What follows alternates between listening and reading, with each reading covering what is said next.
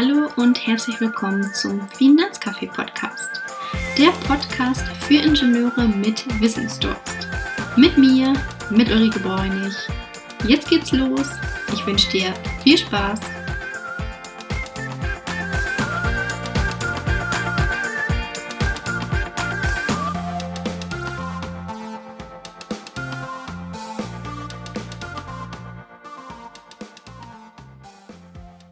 In dieser Folge erfährst du, was es mit dem magischen Dreieck der Geldanlage auf sich hat, was Rendite bedeutet und wie man sie erzielt.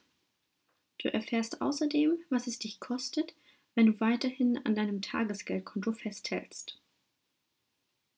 Ich kenne viele Leute, die von Tagesgeldkonto zu Tagesgeldkonto hüpfen, um 0,1% mehr Rendite zu bekommen. Sie machen das sogar über viele Jahre hinweg ihr Tagesgeldkonto vor sich hinschieben. Aber was sie nicht wissen oder bemerken ist, dass ihr Geld durch die Inflation jedes Jahr an Wert, ja an Kaufkraft verliert. Diese Menschen fühlen sich vermeintlich sicher, aber letztendlich ver verlieren sie schleichend ihr Geld. Ich möchte heute mit dir hier ein paar Grundlagen besprechen und dir aufzeigen, welche Auswirkungen deine Entscheidungen langfristig haben. Geldanlage heißt, ich lasse mein Geld für mich arbeiten und bekomme dafür eine Rendite. Rendite kann in Form von Zinsen, Dividenden, Mieteinnahmen oder zum Beispiel auch Kursgewinnen erzielt werden. Nicht zu vergessen sind hierbei auch zwei wichtige Faktoren, nämlich Steuer und auch wie vorhin schon erwähnt die Inflation. Denn auch Steuern haben Einfluss auf deine Rendite. Während die Sicherheit weiterhin unberührt bleibt, können sich Steuern auch auf die Verfügbarkeit auswirken. Denn so spielt es zum Beispiel eine Rolle, ob eine Steuerzahlung früher oder später fällig wird. Könntest du diese ein paar Jahre aufschieben, dann kann sich deine Anlage in dieser Zeit länger verzinsen. Vorsichtig solltest du also sein, wenn das Thema Steueroptimierung das einzige Verkaufsargument ist, was bei einer Geldanlage angeführt wird. Damit die Kaufkraft deines Geldes erhalten bleibt oder sogar mehr wird, ist es also entscheidend, dass die Rendite nach Steuern und Inflation größer ist oder mindestens gleich Null ist. Ein Beispiel. Wenn du 1% Rendite auf dein Tagesgeld bekämst und davon 25% Kapitalertragssteuer und Soli und Kirchensteuer zahlst und dann noch 2% Inflation abziehst, dann bist du danach im Minus. Ist dir das bewusst? Ist dir bewusst, dass dein Geld seine Kaufkraft verliert? Und das Jahr für Jahr für Jahr? Rendite ist also nicht nice to have, sondern zwingende Voraussetzung für deine finanzielle Freiheit. Deshalb möchte ich dir hier einmal etwas vorrechnen. Dabei es, geht es erstmal hier nur um die Theorie. Zu der Praxis kommen wir später. Eine Rendite von 4% bedeutet, dass aus 100 Euro nach genau einem Jahr 104 Euro geworden sind. Betrachten wir das mal anhand eines Sparplans. Mal folgendes angenommen. Du willst pro Monat 400 Euro sparen. Zum Beispiel für dein neues Auto was du dir in drei Jahren kaufen möchtest. Bei 2% Rendite pro Jahr werden aus deinen 400 Euro pro Monat nach drei Jahren 14.828 Euro. Nun schätzt doch mal, wie viel Geld hättest du nach drei Jahren, wenn du 7% Rendite bekämst. Na, hast du schon eine ungefähre Summe im Kopf? Ich löse es mal auf. Es sind 15.972 Euro. Aber richtig interessant wird dieses Beispiel erst bei einem längeren Sparplan. Nehmen wir hierzu mal Folgendes an. Du sparst 400 Euro im Monat für deine Altersvorsorge über 30 Jahre hinweg mit 2% Rendite. Dann erhältst du nach 30 Jahren 197.000 Euro. Das klingt doch erstmal nicht schlecht, oder? Aber auch hier wieder die Frage, welche Summe hättest du, wenn du hier mit 7% Rendite pro Jahr rechnest? Also bei 400 Euro Sparrate im Monat über 30 Jahre hinweg bei 7% Rendite bedeutet das am Ende eine Summe von 488.000 Euro. Was fällt dir hieran auf? Das ist einfach mehr als das Doppelte. 488.000 anstatt 197.000.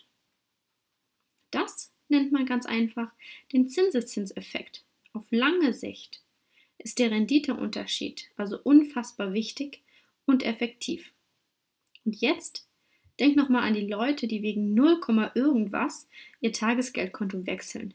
Und das sogar über viele Jahre hinweg. Ganz ehrlich, an dieser Stelle ist es völlig egal, ob du 0,1 oder 0,2 oder 0,5 oder ja sogar 2% über sechs Monate Rendite bekommst.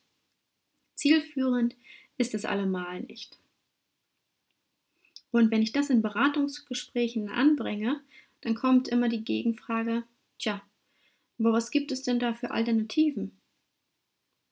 Kommen wir hier zum Thema dieser Podcast-Folge und auch dem Namen, nämlich kommen wir zum magischen Dreieck der Geldanlage. Die meisten meiner Kunden haben genau drei Wünsche bei ihrer Geldanlage. Wunsch 1, sie soll sicher sein, also es soll nicht weniger werden. Zweiter Wunsch, sie soll innerhalb von ein paar Tagen verfügbar sein. Und drittens, der letzte Wunsch, sie soll natürlich auch Rendite bringen. Das magische Dreieck der Geldanlage wird auch das magische Dreieck der Vermögensanlage genannt. Es verbindet die drei wesentlichen und miteinander konkurrierenden Ziele eines Investments, nämlich die Rendite, die Sicherheit und die Verfügbarkeit. Ein Bild hierzu setze ich dir auch in die Beschreibung. Aber warum heißt dieses Dreieck jetzt magisches Dreieck? Ganz einfach. Es lassen sich nicht alle drei Aspekte gleichzeitig erreichen. Es gibt keine Geldanlage, die zaubern kann und alle drei Aspekte gleichermaßen bedient. Also glaub auf keinen Fall jemandem, der das behauptet. Du möchtest eine höhere Rendite, dann musst du auch ein höheres Risiko einnehmen oder eine schlechte, schlechtere Liquidität akzeptieren. Wenn du mehr Sicherheit möchtest, dann musst du dich für eine niedrig verzinste Geldanlage entscheiden oder eine schlechtere Verfügbarkeit in Kauf nehmen. Du möchtest eine höhere Liquidität, dann musst du auf hohe Zinsen oder Sicherheit verzichten. Die Rendite umfasst also das erste Ziel, sein Geld zu einem möglichst hohen Zinssatz anzulegen. Ein Grad zur Messung der Rendite sind zum Beispiel, wie vorhin schon erwähnt, Kursgewinne, Dividenden oder Mieteinnahmen. Die Sicherheit ist das zweite Ziel der Geldanlage und stellt in einem großen Spannungsverhältnis zur Rendite. Denn je höher dein Investment verzinst wird, desto geringer ist auch die Sicherheit. Als Anleger solltest du aber nicht nur auf sichere Produkte wie Tages- oder Festgeld setzen. Da sind die Erträge meistens niedrig und auf lange Sicht werden die von der Inflation aufgefressen. Ich nenne das immer gerne den Pac-Man-Effekt. Auf der anderen Seite ergibt es auch gar keinen Sinn, in ein hochverzinstes Wertpapier zu investieren, wenn du damit ein unverhältnismäßig hohes Risiko eingehst. Das dritte Ziel ist die Verfügbarkeit oder auch oft Liquidität genannt. Hiermit wird die Zeit umschrieben. Also wie schnell kannst du auf deine Geldanlage zugreifen und das also in Bargeld umtauschen.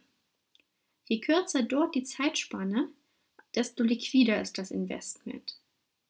Einen Teil des Vermögens solltest du aber dennoch in liquiden Geldanlagen investiert haben. Das nennt man einfach den Puffer. So ungefähr zwei bis drei Monatsgehälter sollten in deinem Puffer sein für was Unvorhergesehenes eine Autoreparatur, die Waschmaschine geht kaputt oder vielleicht auch richtig schöne Sachen, ein Spontanurlaub, ein Geschenk für eine Hochzeit, eben sowas. Du siehst, es gibt überall Vor- und Nachteile. Es klappt also nur mit der Geldanlage, wenn die Geldanlage nach dem Ziel gewählt wird und auch klare Prioritäten gesetzt werden. Ich vergleiche die Geldanlage auch immer gerne mit dem Straßenverkehr, denn dort gibt es auch Risiken und trotzdem geht man ja jeden Tag aus dem Haus. Man hat ja schließlich auch gelernt, dieses Risiko einzuschätzen, man weiß damit umzugehen und man hat einen Überblick und kann dort die Ruhe bewahren. Und genau diese Rolle sehe ich auch in meinem Job als Finanzmaklerin. Ich helfe meinen Kunden, mit Risiken in der Geldanlage umzugehen, einfach hier auch den Überblick zu behalten und die Ruhe zu bewahren. Man muss ja schließlich auch kein Verkehrswissenschaftler sein oder werden, um Auto zu fahren. Das gleiche gilt hier für den Kapitalmarkt ebenfalls. Doch nun zurück zur Theorie des magischen Dreiecks. Welche Finanzprodukte können wir denn dort einordnen? Nehmen wir, wie schon bereits erwähnt, das Tagesgeldkonto oder auch ein Girokonto. Hier ist die Rendite sehr niedrig, aber dafür ist die Sicherheit und die Verfügbarkeit hoch. Denn diese Produkte haben ihren großen Vorteil eben gerade in ihrer maximalen Verfügbarkeit. Man kann hier sofort oder innerhalb eines Tages auf sein Geld zugreifen. Schauen wir uns mal Festgeld an. Hier ist die Sicherheit hoch, aber die Rendite ist niedrig und auch die Verfügbarkeit ist niedrig. Denn bei einer Festgeldanlage sind die Zinsen höher als auf einem Tagesgeldkonto. Aber auch hier gelten wieder diese Produkte als sehr sicher. Allerdings verzichtet man hier auf hohe Verfügbarkeit. Denn je nach Anlagedauer kannst du innerhalb dieser Zeit nicht auf dein Geld zugreifen. Schauen wir uns noch mal die Aktien an. Also das erste, was die Leute verbinden mit Geldanlage. Hier ist natürlich die Verfügbarkeit und die Rendite hoch. Die Sicherheit niedrig. Im Vergleich zu anderen Anlageprodukten bringen Aktien durch ihre Kursentwicklung und Dividenden ein hohes Renditepotenzial mit sich. Allerdings gehst du auch ein höheres Risiko ein, da Aktienkurse Schwankungen unterliegen. Eine garantierte positive Wertentwicklung zu einem bestimmten Zeitpunkt findest du hier nicht. Da Aktien jeden Werttag an der Börse gehandelt werden, ist ein Kauf oder Verkauf nahezu jederzeit möglich. Die Verfügbarkeit sollte für dich dennoch auch hier eine untergeordnete Rolle spielen, da du nur Geld in Aktien investieren solltest, das du kurz- und mittelfristig nicht benötigst. Ansonsten bist du möglicherweise gezwungen, in einer Phase, wo gerade schlechte Kursentwicklung ist, zu verkaufen. Schauen wir uns als letztes mal noch die Immobilien an. Hier haben wir die Rendite im mittleren bis hohen Bereich. Sicherheit auch hier im mittleren Bereich, Verfügbarkeit dafür aber sehr, sehr niedrig. Immobilien können nämlich durch ihre Wertsteigerung oder natürlich oder auch durch ihre Mieteinnahmen ebenfalls hohen Renditen abwerfen. Da der Immobilienwert innerhalb von kurzer Zeit nicht so stark schwanken kann wie jetzt zum Beispiel eine Aktie, ist die Sicherheit eben hier als Mittel einzustufen. Allerdings können Verluste nicht ausgeschlossen werden, wenn du dein Geld in eine Aktie, also in eine Immobilie anlegst. Erinnern wir uns nur 2007, 2008 an die Subprime-Krise in den USA. Das ist ein gutes Beispiel an der Stelle, denn hohe Abstriche musst du dagegen hier bei der Liquidität machen. Denn Gebäude lassen sich nicht einfach von heute auf morgen zu Geld machen, ohne einen geringen Verkaufspreis zu akzeptieren.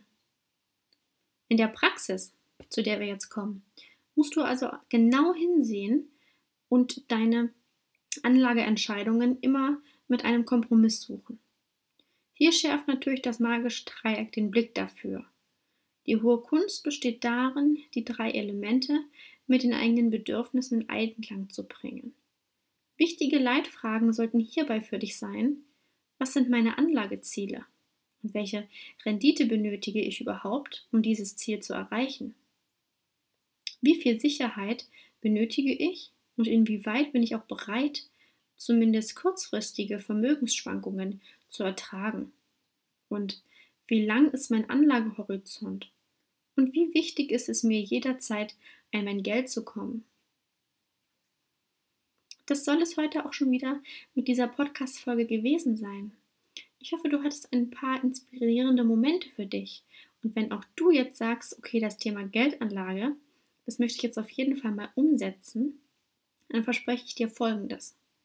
Kommt es zwischen dir und mir zu einer gemeinsamen Umsetzung, also zu einer Kundenbeziehung, dann verzichte ich hierbei auf sämtliche Ausgabeaufschläge und du kannst dein Geld so strukturieren, wie du es dir vorgestellt hast. Buch dir also hierzu gerne einen Termin. Den Link findest du in der Beschreibung. Und dann freue ich mich auf unser Gespräch. Ich freue mich, dass du bis zum Ende mit dabei warst. Wenn du glaubst, dass dieser Podcast auch für andere interessant sein könnte, dann teile ihn sehr gerne mit deinen Freunden, mit deiner Familie oder deinen Arbeitskollegen. Wenn du darüber hinaus Feedback, Ideen oder aber auch Fragen hast, dann schreib mir sehr gerne auf LinkedIn. Denn dort antworte ich dir immer am schnellsten. Ansonsten freue ich mich wahnsinnig, wenn du wieder vorbeischaust. Bleib gesund und bis dahin, deine Ulrike.